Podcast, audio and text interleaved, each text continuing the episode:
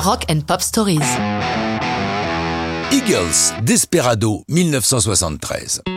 Cette chanson a une grande importance dans la carrière des Eagles, car en dehors du fait qu'elle soit devenue un classique essentiel du groupe, elle marque surtout le début de la fructueuse collaboration entre Don Henley et Glenn Frey. C'est Henley qui nous raconte cette première co-signature. Je cite. J'avais écrit le début de cette chanson en 68 et l'avais laissé de côté. Glenn est venu avec moi pour travailler sur des chansons. Je lui ai montré celle-là en lui précisant que lorsque je la chantais, je pensais à Red Charles. Je voyais ça comme de la musique du Sud, mais que nous pourrions facilement transposer dans une ambiance western. Il a sauté sur l'idée, a comblé ce qui manquait dans la chanson, a trouvé la structure, et c'était le début de notre travail en commun.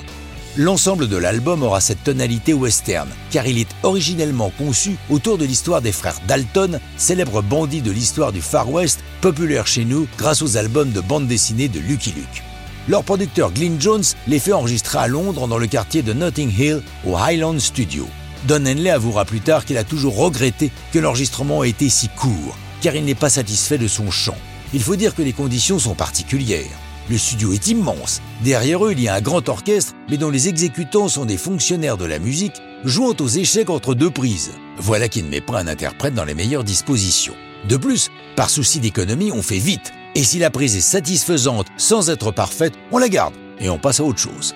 La chanson ne sort pas en single, mais elle va être popularisée par Linda Ronstadt, une artiste très populaire à l'époque et dont le groupe de scène était précédemment constitué par les principaux membres des Eagles. Comme le dit Henley, nous étions ravis qu'elle enregistre Desperado. Ces versions étaient très belles, très émouvantes.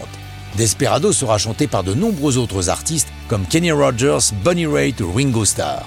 Par ailleurs, elle figure sur l'album Greatest Hits 1971-1975 des Eagles, qui est considéré comme la plus grosse vente d'albums de tous les temps. Desperado est la dernière chanson interprétée ensemble par les Eagles le 29 juillet 2015. Glenn Frey disparaîtra six mois plus tard. Et ça, c'est une bien triste histoire de rock'n'roll.